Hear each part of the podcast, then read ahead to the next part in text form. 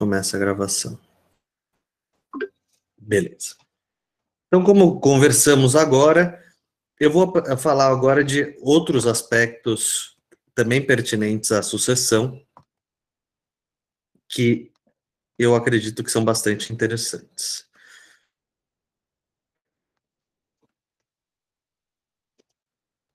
Digam para mim se os slides estão aparecendo. Então, sim. Sim. Obrigado, gente. Eu vou começar, então, falando sobre a perda da qualidade de herdeiro. Então, o código, ele criou somente duas hipóteses em que a pessoa pode deixar de ser herdeiro no é, direito civil brasileiro. A primeira hipótese é a indignidade, que também é bastante, bastante, bastante restrita. Somente os autores, coautores ou partícipes de homicídio doloso ou tentativa contra o decujus, o cônjuge, o companheiro, o ascendente ou descendente do morto, claro, perdem a capacidade, a, a qualidade de herdeiro. Aquele que calunia o morto ou também comete um crime contra a honra do morto ou do ou seu cônjuge, e aqueles que, por violência ou fraude, impedem o cônjuge, o decujus, de testar. Somente nessas três hipóteses, a, a, o herdeiro pode ser considerado indigno de suceder. O prazo para requerer essa indignidade é decadencial, de quatro anos, e tem uma questão bastante interessante de quem pode pedir a indignidade. Segundo a lei inicial do código, uh, o texto inicial do Código Civil, somente aqueles herdeiros, os herdeiros podem pedir a indignidade do é, daquele que pratica um desses três atos que eu listei aqui. Só que como no Brasil as coisas acontecem de forma um pouco torta, no, não sei se vocês vão lembrar, porque vocês são muito, muito novos, quando ocorreu aquele assassinato brutal da, dos Richthofen, é, houve uma, uma comoção geral, porque os únicos herdeiros eram a Suzane e o, seu, o irmão dela, que eu esqueci o nome agora. E o irmão não pediu a indignidade da Suzana. Suzane. E o que aconteceu nesse caso? Foi feita uma lei para permitir que o MP pedisse a indignidade sucessória dos é, daqueles que praticassem um desses três atos. Andrés, isso mesmo, Tiago. Não, Andrés, exatamente. Porque causa, evidentemente, alguma e aí indignação, com perdão da repetição, na sociedade, a Suzane herdar o patrimônio daqueles que ela assassinou. Então, é, o MP acabou ganhando esse poder por clamor popular. A outra hipótese é a deserdação. E a deserdação, ela não ocorre por um ato praticado pelo herdeiro, mas sim pela manifestação de vontade do decujus, do morto. Só que essa deserdação, essa manifestação de vontade do morto, ela tem que ser motivada. Então ele tem que colocar no testamento ou enfim no documento que ele deixar a causa pela qual ele está deserdando aquele herdeiro. Então, ofensa física, injúria grave, as relações sexuais ilícitas, que aí é caso de novela mexicana, então ele teve uma relação com a minha mulher, ele teve uma relação, meu filho teve uma relação com a madrasta dele, enfim, as relações sexuais ilícitas do código, o desamparo de herdeiro em alienação mental ou grave enfermidade. Então são poucos, poucas as hipóteses em que o decujus pode deserdar. É uma proteção muito forte dos herdeiros chamados necessários. E pior, procedimentalmente, o código ainda impôs aqueles herdeiros que não foram deserdados a necessidade de provar a causa da deserdação. Então, abre, abre seu inventário, abre seu testamento e vê lá. O herdeiro X me ofendeu fisicamente, me agrediu. Então, os outros herdeiros, Y, Z, têm que provar que o falecido foi agredido pelo herdeiro deserdado. Então, é uma prova em que muitas vezes é, não é exatamente fácil. Evidentemente, tem casos que pode parar em polícia, a pessoa pode ser condenada e etc. E a prova vai ser fácil. Mas em outros, é uma prova também bastante difícil. Por que, que é tão difícil deserdar alguém? E aí é uma fofoca histórica. Essa regra de deserdação restrita, ela vem do Código Napoleão, na Revolução Francesa, em que os legisladores eram os filhos dos nobres. A Revolução Francesa, como a gente estuda na, no colégio, é uma revolução organizada em grande parte pelas classes, pelo, por herdeiros das classes dominantes. E esses herdeiros tinham pavor de ser deserdados pelos seus pais, os nobres que perderam poder com a revolução. Então, eles fizeram o Código Napoleão, de 1805, com essa proteção à sua própria herança. Então, se tornou muito difícil alguém ser deserdado, e essa tradição se manteve até o direito brasileiro. Sobre indignidade e deserdação, eu tinha só esses pontos para tocar com vocês. É, é algo bastante simples e bastante direto. Na ausência de herdeiros, há uma situação interessante. A gente tem a situação em que não há descendentes, não há ascendentes, e não há cônjuge, e também não há nenhum parente colateral até o quarto grau. Essa hipótese, como a gente viu lá no comecinho da aula da, do curso de sessões, gera um certo pavor no legislador, porque ele, o legislador não gosta de patrimônio sem dono, patrimônio sem administração. O patrimônio sem administração não pode cumprir função social. Então, é, o juiz de, é, nomeia uma pessoa que é chamado é, um curador desse patrimônio, que passa a se chamar agora herança jacente. Esse curador ele tem a função de arrecadar os bens e inventariar os bens. Passado um ano de que os bens foram inventariados, então o curador apresentou ao juiz a lista de bens e nesse ano não se habilitar nenhum herdeiro, a herdeira, a herança é declarada vacante. E a herança vacante, ela vai ser destinada depois de cinco anos sem habilitação de herdeiros, ao município. Ou Distrito Federal, ou União, a depender da localização dos bens. Qual é a, a consequência da declaração de vacância? A declaração de vacância, ela corta desde logo os colaterais. Então, passado um ano não se habilitou nenhum herdeiro, os colaterais perdem o direito de se habilitar. Eu vou repetir. Se a herança for declarada vacante, eu tenho um irmão que mora na Suíça e ele não se habilita no inventário. Passado um ano de herança vacante, esse irmão perde o direito sucessório. Ele vai ser excluído da sucessão. Se eu tenho descendentes ou ascendentes ou cônjuge,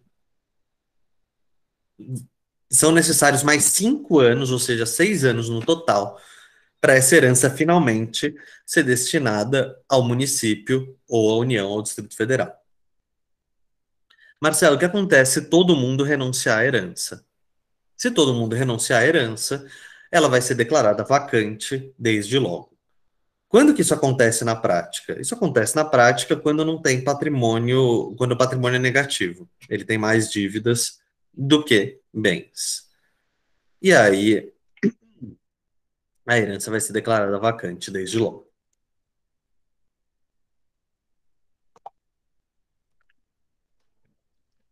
Como a gente viu lá no comecinho, é, a Cesine a, é uma situação provisória que ela transmite os bens aos herdeiros desde o falecimento do morto. Como diria Zeno Veloso, o último suspiro do morto é o primeiro suspiro dos vivos, dos herdeiros. É o primeiro sorriso dos vivos. Só que essa situação provisória, ela tem que se concretizar e tem que se estabilizar eventualmente. Quando que esse fenômeno acontece? Ele acontece quando os herdeiros aceitam ou renunciam à herança. A aceitação, ela é ela pode ser tanto tácita, atos conducentes à aceitação. Então, por exemplo, eu me habilito no inventário. Habilitar-se no inventário é uma forma de aceitação tácita. Ou pode ser expressa. Eu me manifesto expressamente pela aceitação da herança. A renúncia, por outro lado, ela não admite a forma tácita. Para haver renúncia, somente só pode haver renúncia por instrumento público, ou seja, escritura pública, ou por termo judicial, manifestação no processo. Na sucessão legítima, a cota do renunciante acresce a, do, a, do, as do, a dos demais. Ou seja, somos três descendentes. Um dos descendentes renuncia a cota desse renunciante não vai para os seus filhos. Eles não representam o irmão, o herdeiro renunciante, mas sim acresce a dos demais. Os outros dois irmãos vão receber 50% cada. E aqui tem uma questão bastante interessante: a renúncia como forma de fraude. Eu renuncio porque eu não quero pagar os meus credores. Se eu renuncio porque eu não quero pagar os meus credores, os credores podem aceitar em meu nome a herança e receber o que eu teria direito de receber. Marcelo, eu teria direito de receber 100. Os herdeiros herdam, os credores têm direito a 50, é, tem um crédito de 50 contra mim. Perfeito. Os credores pegam esses 50 e os outros 50 acresce a dos irmãos. Porque uma vez que você renunciou, a renúncia não pode ser desfeita, ela é um ato irrevogável. Aliás, como também é a aceitação. Ambos atos jurídicos em sentido estrito não podem ser condicionados ou feitos a termo. O inventário. Algumas notas bem práticas aqui para dividir com vocês. O inventário é um processo basicamente de arrecadação de bens. E ele pode ser tanto judicial como extrajudicial. O inventário extrajudicial ou judicial, ele tem a finalidade de arrecadar os bens e partilhá-los entre os herdeiros. Claro, só vai haver partilha, que quer dizer divisão, se houver mais de um herdeiro. Se for somente um herdeiro, ele não vai, o patrimônio não vai ser partilhado, ele vai ser adjudicado pelo herdeiro. O inventário judicial, ele tem que ser aberto no lugar da, do último domicílio do Decujos. Então, o Decujos mora em São Paulo, o inventário é em São Paulo. O Decujos mora em São Paulo, mas está em viagem para Manaus e morre em Manaus. O inventário é em São Paulo, porque ele estava em viagem para Manaus. O Decujos morou a vida inteira em São Paulo e passa a aposentadoria em Santos. Mora em Santos. O inventário é em Santos. Isso tem uma repercussão processual de competência. O juízo competente é o juízo do último domicílio do falecido. Para o inventário extrajudicial, que é o inventário feito perante o tabelionato de notas, não há restrição territorial. Então, o inventário pode ser feito em qualquer tabelionato de notas no território brasileiro. O artigo 611 do CPC diz que o inventário tem que ser aberto em dois meses da morte e ser finalizado ou ultimado nos 12 meses subsequentes. Só que ambas as normas não têm sanção. Não são normas que vêm acompanhadas de uma multa, de uma pena. Mas, Marcelo, eu já vi que tem pena se não abrir inventário. Tem, tributária e não civil. Nos, para fins tributários, e aqui falando exclusivamente do Estado de São Paulo, a regra tributária é regida pela Lei 10.705 de 2000, do Estado de São Paulo, que obriga a abertura do inventário ao rolamento no prazo de 60 dias. E aqui vejam como a norma ela é tributária. Não são dois meses, como diz o Código de Processo Civil, são 60 dias. Isso tem uma repercussão muito prática. Fevereiro, por exemplo, tem 28 dias. E dois meses contados de janeiro, por exemplo, dia 15 de janeiro, finalizam dia 15 de março. Só que 60 dias não, porque fevereiro só tem 28 dias. Então, para fins de multa, você, você fica bastante claro que a regra é tributária e não civil. O imposto no estado de São Paulo é de 4%. Em outros estados, como na Bahia do Cícero, é uma alíquota é, progressiva. Então, quanto menor, maior a herança, maior a alíquota. E você chega a uma alíquota máxima permitida pela Constituição de 8%. Se você não declarar no estado de São Paulo, a, aliás, se você não abrir o inventário no estado de São Paulo no prazo de 60 dias, o imposto terá multa de 10%. Ou seja, vai virar 4,4%. Se for o atraso for superior a 180 dias, ou seja, aproximadamente seis meses, a multa será de 20%. Você apresenta os cálculos. Os cálculos são homologados pelo juiz ou aceitos pelo tabelionato. Você tem 30 dias para efetuar o pagamento. Essa, eh, se você não efetuar o pagamento no prazo de 30 dias, a multa será de 0,33% ao dia, limitado a 20%. Aqui eu coloquei uma questão bastante interessante, que é um julgado, são dois julgados, na verdade, super recentes do STJ, de que sobre a, a, a prescrição, e aí eu acho que o certo seria a decadência, do, do direito da STJ cobrar, ou da Fazenda cobrar o ITCMD, essa, esse imposto sobre a transmissão. O STJ fixou quando começa o prazo para pagar, para o Estado cobrar o imposto. E o STJ disse que esse prazo é de cinco anos, contados, aí eu copiei o RESP, do primeiro dia do exercício seguinte aquele em que o lançamento poderia ter sido efetuado.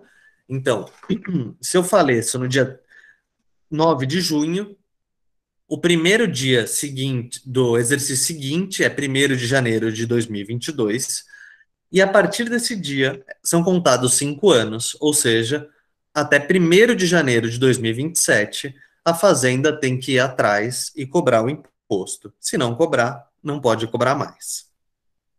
Aqui eu fiz algumas notas sobre isenção de imposto, de, desse imposto, porque a aula era para o DJ e a, o DJ acaba trabalhando com assistência é, para pessoas com menos renda.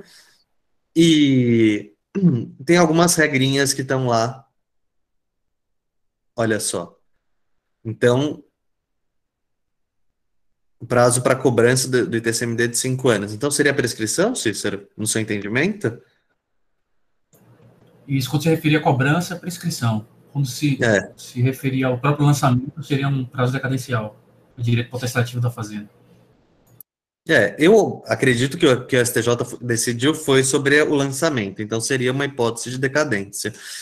Mas eu vou até revisar isso depois, porque, enfim, os tributaristas acabam confundindo um pouco prescrição com decadência. Mas, enfim, é, sobre as hipóteses de isenção, se for um único imóvel de residência e o valor dele for até 5 mil unidades fiscais do Estado de São Paulo, esse é, vai ser isento é, de ITCMD.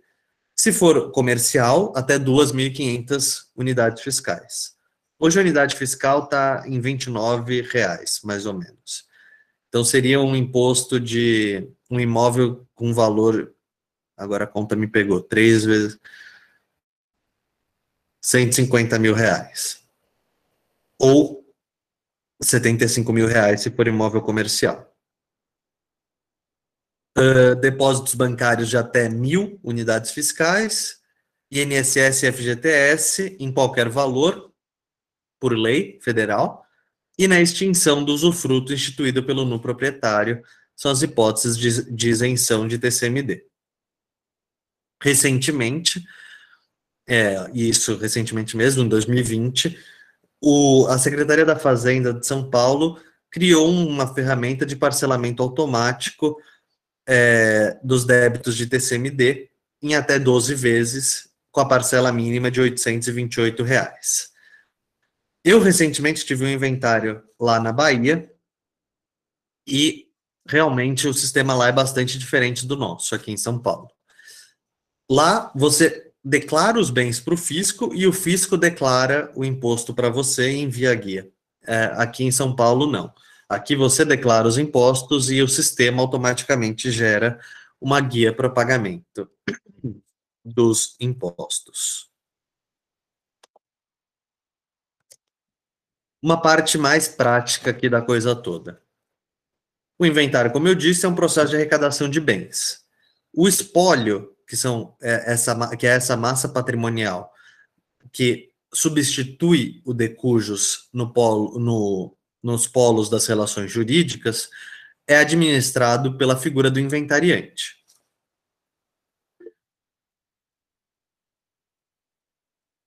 Sabe, Marcelo, você falou agora, aqui em São Paulo também tem desconto de 10% se você pagar, não sei se nos 90 primeiros, nos 90 primeiros dias depois do falecimento. Mas também tem desconto aqui no estado de São Paulo. A alíquota é de 5% em Minas,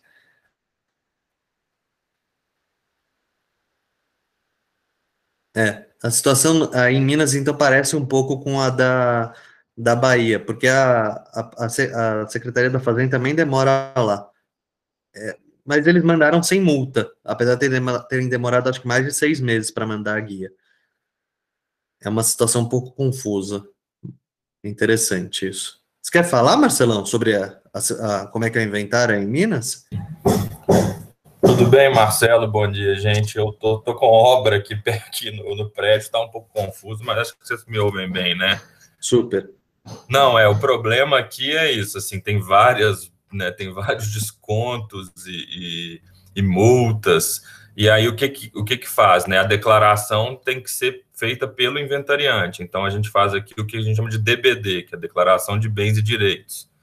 E, e, e normalmente, para evitar a discussão de multa e de que não pagou dentro dos, dos 180 dias e para conseguir o desconto, faça a declaração e recolhe-se antecipadamente um valor pelo que a gente acha, né? Então, assim, faz a análise, vê o valor de mercado e tudo mais, só que aí fica seis, oito, eu tô, eu tô com um caso aqui que não é propriamente dito de, de inventário, mas é de doação, que já tem seis meses que eu fiz o DBD e não saiu ainda qual que é o valor que a, que a Secretaria de Fazenda entende do bem. Então, assim, é um problemaço, e aí vem normalmente com valores, principalmente quando a gente está tratando, por exemplo, de cotas de empresa, muitas vezes com valores bem esdrúxulos, aí tem que fazer recurso, aí tem a discussão, se eu faço recurso, eu perco perco o, desconto ou não perco o desconto. Então, assim, é muito interessante essa, essa parte prática que você está dando, porque eu acho que é o momento em que nós civilistas, precisamos necessariamente dialogar com os tributaristas e tentar achar algumas soluções, muitas vezes interdisciplinares, né? Porque não, não, não conversa, as normas não conversam, e essa questão que você falou de decadência e prescrição, o Cícero colocou bem aí também, é outro problemaço na discussão civil e, e, e, e tributário, né? O que, que é prescrição para um, muitas vezes não é para outro, é muito interessante e eu acho legal, né, trabalhar isso com, com os colegas, porque, porque tem impactos práticos muito importantes. É, e no fundo, a gente acaba dependendo, como a Bruna colocou, do fisco e da, dos juízes de família, etc., que cada um acaba criando um CPC diferente. E eu ia até completar, Marcelo, o... ontem eu recebi uma notícia que a Nancy mudou aquela tese sobre a suspensão da, dos juros de mora no depósito judicial. Então imagina você, é, num caso, um inventário grande, a fazenda muda a, ideia, é, muda a base de cálculo, você deposita judicialmente o valor que a fazenda entende devido para discutir com a fazenda, e agora a Nancy disse que continua correndo juros de mora. Então, a questão agora ficou mais complexa ainda. Bom, eu vou prosseguir um pouquinho aqui para a gente tentar, pelo menos, finalizar a questão do inventário. É, até a nomeação do inventariante, que é um ato formal do juízo, a administração dos bens cabe a um, uma figura que o código chama de administrador provisório, que é aquela pessoa que está na posse dos bens. Então, por exemplo, eu tinha quatro imóveis e meu, cada um dos meus filhos morava em um deles. Eu tinha quatro filhos. A administração de cada um desses bens caberá a cada um dos meus filhos, até a nomeação de um administrador, de um inventariante. Quem tem legitimidade para abrir o inventário? Bom, basicamente todo mundo. Eu coloquei aqui a lista. É, podem todos os herdeiros, o cônjuge, os legatários, o testamenteiro, cessionários do herdeiro, os credores, os legatários do decujus, o MP, a fazenda, o administrador da falência de qualquer um dos membros acima, enfim, um monte de gente pode abrir inventário. E tudo isso vai, vai um pouco ao encontro do que eu disse, de que o código e o direito civil em geral tem pavor de um patrimônio não administrado, um patrimônio não gerido. Aberto o inventário, ou seja, quando uma dessas dezenas de pessoas requerer a abertura do inventário, o juiz nomeará um inventariante. E aí, o Código de Processo Civil, no artigo 617, coloca uma ordem que deve ser preferencialmente seguida. Preferencialmente por quê? Porque a prática pode impor dificuldades insuperáveis para seguir aquela ordem. Então, por exemplo, ele coloca que, se salvo engano, o primeiro é o cônjuge o cônjuge pode não ter condição de, de físicas, de trabalho, etc., de seguir com a, a, a, inventariança. Pode ser incapaz, por exemplo. Pode não ter é, a plena, o pleno discernimento e etc. Obrigada. É o cônjuge mesmo. Depois, o, os herdeiros. E aí, veja, se tiver briga entre os herdeiros, como é que faz? Um começa a acusar o outro e etc. O juiz, nesses casos de litígio insuperável, acaba nomeando um inventariante judicial. Ah, eu estava até conversando recentemente, o inventariante judicial acaba virando o grande inimigo dos herdeiros que se beneficiam da confusão da herança. Então, é, o, o deixa um imóvel que está alugado a preço de família para um dos herdeiros. O morto pode ter nomeado inventariante? Ele pode nomear o testamenteiro, o inventariante não. Mas, evidentemente, você pode até colocar isso num testamento, mas o juiz não está adstrito à nomeação feita pelo decujus. E aqui o, esse inventariante ele vai representar o espólio e é, administrar os bens. No prazo de 20 dias, ele tem que apresentar uma petição que chama primeiras declarações. E o, o artigo 620 do Código de Processo Civil expõe os requisitos que é, devem ser cumpridos por essas primeiras declarações. E aí a, foi a Bruna, o Cícero que postou, ele pode postar também o 620 com os requisitos das primeiras declarações. E basicamente ele vai listar os bens, qualificar os herdeiros e, enfim, dar início a essa organização do inventário. Depois disso, apresentadas as primeiras declarações, os outros herdeiros e interessados serão é, intimados pelo juízo a apresentar a, uma petição, que é uma contestação, na verdade, chamada de impugnação. Nessa impugnação, eles vão alegar, por exemplo, é, ausência de bens, direitos de terceiros sobre aqueles bens, uh, existência de outros herdeiros, enfim, qualquer coisa que possa modificar as primeiras declarações. Essas questões apresentadas pelos demais interessados serão resolvidas pelo juiz. E o juiz vai dizer: olha, esse ponto aqui deve ser incluído o herdeiro tal. Esse bem aqui deve ser excluído porque já foi vendido.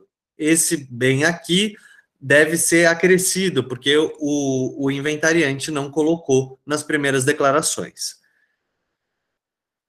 Evidentemente, podem ter questões que não dependam de prova exclusivamente documental.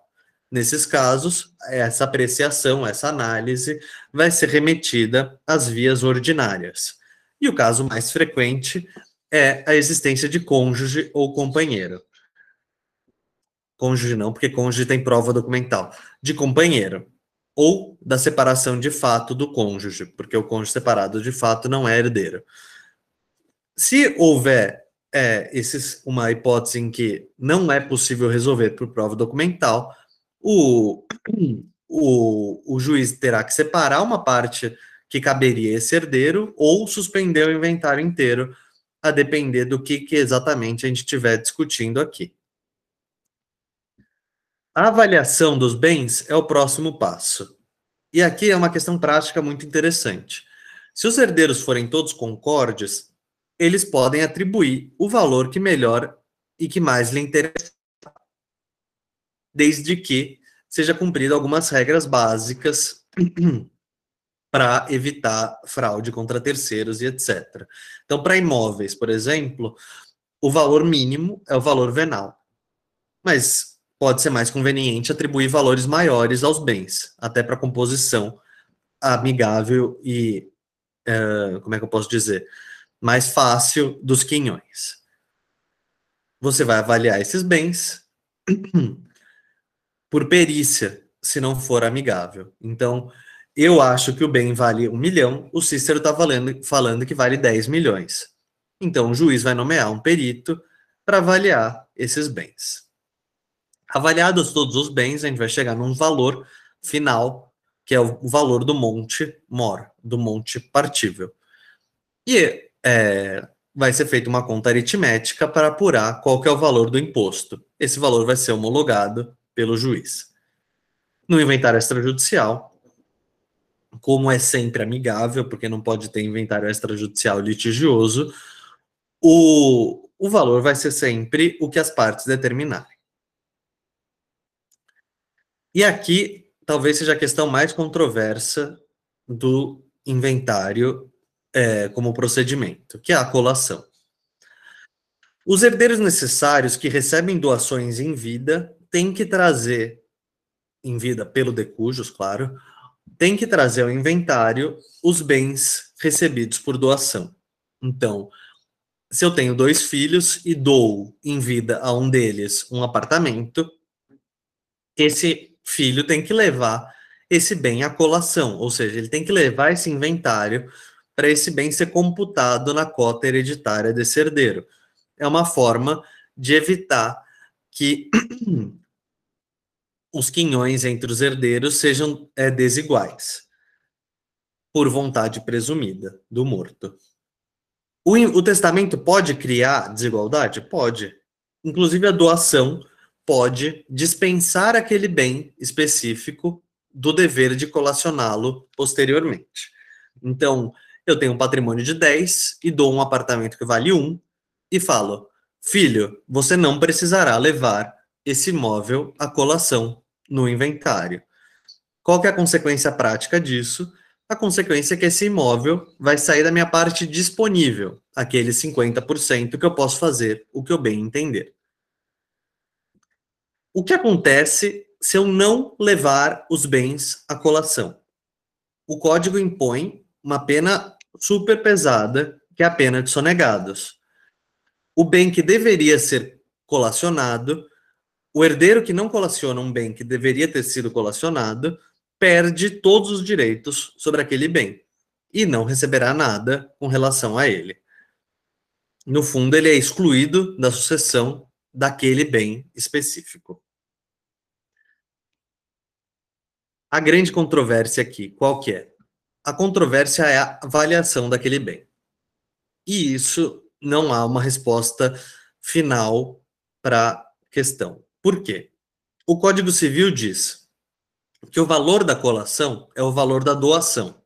Então, se eu dou um bem de um milhão de reais, eu vou ter que colacionar um bem de um milhão de reais. O Código de Processo Civil, que é posterior ao Código Civil, diz: o valor do bem é aquele atual do bem recebido. Então, qual que é o valor do bem atual? Vai ter que ser avaliado o bem na condição atual. Mas e se o bem foi vendido? E se o bem não é, pereceu? Enfim, muitos problemas que geram uma incompatibilidade entre a legislação civil e a legislação processual civil que ainda não foram resolvidos é, até o presente momento.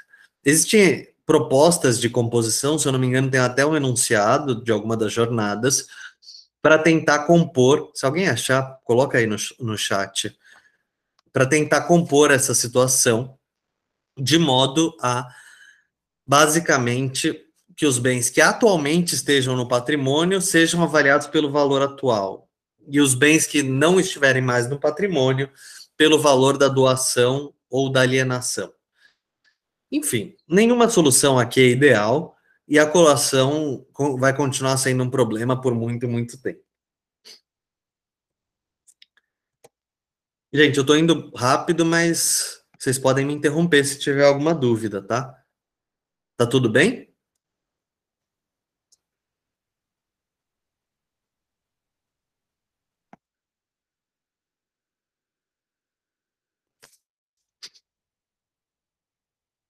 Lê aí, Matheus, para gente. Oi, Calado. É, é o enunciado 644 do, do CJF. Os artigos 2003 e 2004 do Código Civil e o artigo 639 do CPC devem ser interpretados de modo a garantir a igualdade das legítimas e coerência do ordenamento. O bem doado em adiantamento de legítima será colacionado de acordo com seu valor atual na data da abertura da sucessão, se ainda integrar o patrimônio do donatário. Se o donatário já não possuir o bem doado, este será colacionado pelo valor do tempo de sua alienação, atualizado monetariamente. É isso. É... Só que também não resolve questões como o perecimento do bem. Eu recebi por doação a vaca mimosa, a vaca mimosa morreu. Eu não alienei a, a vaca, ela morreu. Enfim, qual que é o valor que deve ser colacionado? Ou o cavalo sangue árabe que vale 5 milhões de reais. Qual que é o valor do bem do cavalo que morreu já? Enfim, são questões super complexas que o, os códigos, tanto de processo como civil, não resolvem e a jurisprudência entra em pane completa. Cícero, você já viu isso? Como é que você julga isso lá na sua vara? Até hoje não tive nenhuma discussão sobre isso, sobre essa é. questão. Não sei se Fábio já eu tenho a impressão que a discussão acaba sendo mais acadêmica do que prática, porque não sei porquê, mas eu, no fundo a gente não resolveu essa questão, mas também não, vê, não se vê muito na prática.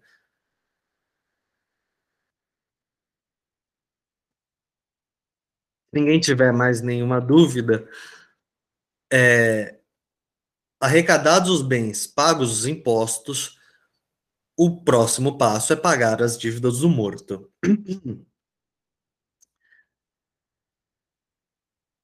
Como vocês sabem, as dívidas do morto não se transmitem para os herdeiros. As dívidas ficam presas às forças da herança. Mas elas devem ser pagas também nas forças da herança. E aí os, os credores do morto devem requerer sua habilitação no processo de inventário de todas as dívidas que já estejam vencidas e sejam exigíveis no momento da morte. E o, a gente vê como praxe contratual que a morte de um dos contratantes normalmente vence antecipadamente as dívidas daquele instrumento. Mas o, o credor ele pode exigir também no bojo do inventário que sejam reservados bens para as dívidas futuras ainda não vencidas, que também é uma das formas de guarnecer o direito de crédito do credor. Se houver oposição de um dos herdeiros com aquela habilitação, o credor terá que é, remeter seu pedido às vias ordinárias, discutir no, em outro processo autônomo se há ou não aquele direito de crédito que o, que o credor alega. E o juiz do inventário vai ter que reservar bens para pagar aquela obrigação, se ela for considerada devida. O legatário, que é aquele que recebe bens a título singular, ou seja, deixo minha casa para o Mateus. O Mateus só pode se manifestar sobre as dívidas do espólio se toda herança for dividida em legados, ou quando o reconhecimento da dívida causar redução no legado. Então, o legatário, como ele recebe não a título universal, mas sim a título singular, só pode impugnar uma dívida se só houver legatários ou se aquela dívida implicar uma diminuição do seu próprio legado. Então, o, o meu espólio inteiro é de 10, o legado do Mateus é de 5, mas a minha dívida é de 10, é de 7, por exemplo. Então, nesse caso, a minha dívida pode afetar o legado do Mateus. Então, Mateus, só nessa hipótese, e também se toda herança for dividida em legados, poderá arguir alguma oposição à dívida do espólio. Uma notinha final aqui sobre outros ritos de inventário. Inventário é um gênero em que é, são, existem diversas espécies. A primeira espécie é o inventário em sítio distrito, que é essa, esse procedimento que eu estou contando para vocês até agora. Além desse procedimento, existem outros procedimentos, procedimentos simplificados pelos quais essas etapas que eu falei de avaliação e etc. são cortadas do rito. É o caso do arrolamento comum, no qual as partes apresentam uma partilha amigável de plano, e ela será homologada pelo juiz, observados os artigos do Código de Processo Civil. Então, não há aqui uma é, avaliação dos bens e etc. No arrolamento sumário, e aqui somente é, no, no caso de espólio inferior a mil salários mínimos, o próprio inventariante faz a avaliação dos bens e apresenta o plano de partilha. É um processo mais simplificado também. E, como eu falei para vocês há pouco, também há o caso de adjudicação, que é o herdeiro único que recebe a totalidade da herança. E nesse caso, a gente vai seguir o rito do arrolamento comum. De forma bastante simplificada, evidentemente, isso é matéria de processo mais para frente, para vocês verem. É basicamente isso. Há também ainda a possibilidade de serem expedidos alvarás para cumprimento de autorizações específicas. E aqui a gente se divide em dois casos. Existem os alvarás chamados incidentais, que são pedidos no bojo, no processo de inventário. Então, a gente está inventariando os bens e surge um, um, comprador de um dos imóveis, por exemplo. Não terminamos a inventariança, mas todos os herdeiros querem vender aquele imóvel. Então, a gente está arrecadando os bens ainda, organizando, vendo como vai ser a partilha, mas todos os herdeiros querem vender aquele imóvel. Os herdeiros pedem para o juiz vender uma autorização específica para vender aquele imóvel vai ser expedido um alvará para a venda do apartamento XPTO. O proveito da venda daquele alvará retorna para o inventário na forma de dinheiro, ou, enfim, se foi dação em pagamento de um imóvel e uma parcela em dinheiro, por exemplo, ou uma permuta, troca-se o bem por outro ou por dinheiro. E claro, isso só vai poder acontecer com a autorização do juiz. Também tem é, uma outra hipótese de, de um alvará incidental, que é aquele requerido por terceiros que têm algum interesse no inventário. Então, eu comprei do falecido um imóvel, aliás, eu fiz um compromisso de compra e venda de um imóvel, eu já paguei o preço, mas entre o pagamento do preço e a outorga da escritura, o vendedor falece. Nesse caso, eu, comprador, posso me adjudicar, no me habilitar no inventário para pedir para o juiz a expedição de um alvará para a outorga daquela escritura para o patrimônio que eu já paguei, o bem que eu já paguei, vir para o meu patrimônio. E tem, por fim, a hipótese dos alvarás independentes. O alvará independente, ele, é, que eu até coloquei aqui, que é o, o super pertinente para o DJ, é, ele visa o recebimento de parcela de salários, de FGTS, de PIS-PASEP, enfim, de outros benefícios previdenciários que ficam junto a órgãos públicos que não necessariamente efetuaram pagamento em vida ou deixaram algum saldo em vida do morto. Nesses casos, o, essa regulamentação é dada por um decreto que eu coloquei aqui, que é 85845 de 81, e é, esses eventuais saldos têm que ser distribuídos entre os herdeiros do morto, independentemente de inventário. E aqui, eu acho que talvez seja a última ou penúltima nota que eu tenho para fazer com vocês, é o caso de sobrepartilha e cumulação de inventários. Se os herdeiros descobrem bens ou deixam para depois voluntariamente algum bem, então, por exemplo, eu fui lá, arrecadei os bens e descobri que um bem não possui, não está kit com a Receita Municipal, que inviabiliza o inventário extrajudicial. Não, porque eu não consigo obter a certidão negativa de débitos, ou é, um bem de difícil acesso, ou enfim, qualquer motivo que os herdeiros deixem o, um bem para partilhar depois, esse bem vai ser sujeito a um, a um procedimento que chama sobrepartilha, é uma partilha posterior. E também para os bens descobertos posteriormente. Foi um caso que eu tive no meu escritório, em que um ou dois anos depois, da partilha dos bens deixados pelo pai do meu cliente, ele encontrou em uma gaveta os certificados físicos de ações da Petrobras adquiridas na década de 70, eu acho, 80. E ele tinha lá os papéis das ações. E isso não aparecia na declaração de renda, isso não aparecia em lugar nenhum. Mas ele tinha lá os papéis. Eu abri um procedimento de sobrepartilha, é, oficiamos os bancos, os bancos é, confirmaram que o falecido era titular daquelas ações, e fizemos a sobrepartilha dos bens.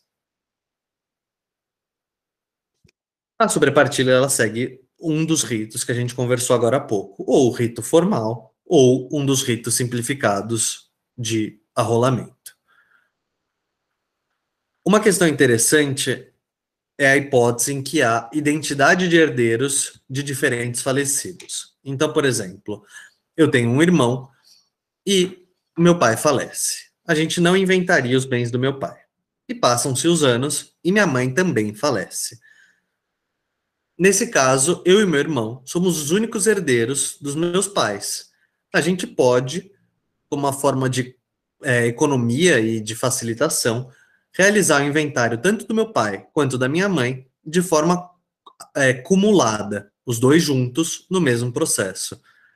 E aí, é, a partilha vai ser efetuada de uma só vez, facilitando todo o trâmite, ao invés de fazer primeiro o inventário do meu pai e depois o inventário da minha mãe. É uma facilidade que é permitida pela lei. E aqui eu pergunto, finalmente, se ficou alguma dúvida ou se vocês querem é, saber mais alguma coisa. E deixei aqui a Faculdade de Direito, que estamos todos com saudades. Se não tiver nenhuma dúvida, eu vou encerrar também a gravação, agradecendo desde logo aí pela atenção e pela participação de todos e pela ajuda dos amigos que também colaboraram aqui com a aula de hoje. Bia, sem dúvidas.